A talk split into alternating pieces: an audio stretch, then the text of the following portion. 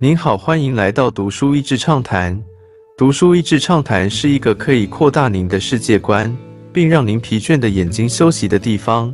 短短三到五分钟的时间，无论是在家中，或是在去某个地方的途中，还是在咖啡厅放松身心，都适合。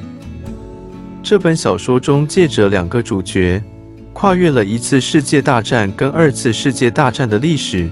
两个女人都失去了自己重要的朋友，串联他们的是一个 profiteer，靠战争赚钱的奸商。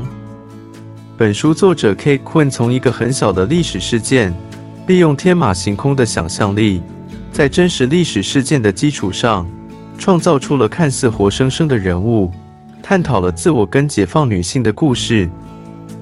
阴错阳差碰见间谍，书中主轴就是两个故事的交织。一九四七年，二次大战结束后两年，一位未婚怀孕的美国女大生莎莉，在法国及母亲带她去欧洲处理时，脱队跑去找她失踪的法国表姐。她的线索让她找到伦敦一位独居女士伊和她的帮手。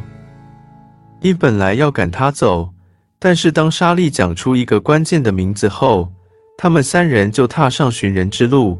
然后一路上才一边知道这位伊女士，原来就是第一次世界大战一九一六年在法国著名的女子间谍网络 Alice Network 里面间谍女王，别名 Alice Dubois 的左右手。真有其人的间谍女王，这位间谍女王是真有其人的，也是这个故事环绕着的真实历史事件。第一次世界大战时产生的第一个女性主导的间谍系统。还有在第二次世界大战尾声时发生在法国乡村的一场大屠杀，The Massacre of Order sur Glane。在第一次世界大战如火如荼时，英国军方建立起一个深埋在法国一带的谍报系统。整个间谍网络的核心主导者是一位原本是家庭教师的女性。当她某次在跨越边界时，因盗用另一个女性乘客的通行证被拦下来。谍报女王就落入德军手上，没有活着离开集中营。恶有恶报，但是本书的结局也没有遵循什么罪人该受法律审判、公正、正义这些价值观。两位女主角在经历了无数波折之后，最终杀死了 profiteer。原本他可能不用死的，他跟身居高位的官员有来往，就算最后被抓。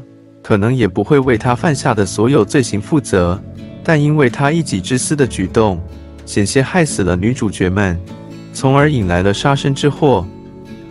该怎么面对恶？我在这边不评断女主角的行动是否正确，而是想借此引出这本书最值得阅读的一个主题：什么是恶？我们要怎样面对恶？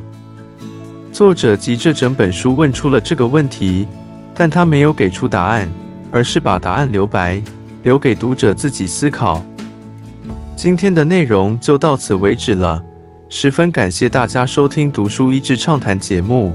如果对我们的内容感兴趣，欢迎浏览我们的网站 dasheasy 点 net，或是关注我们的粉丝团“读书益智”，也可以分享给您的亲朋好友。欢迎继续关注我们下一期节目，下次见。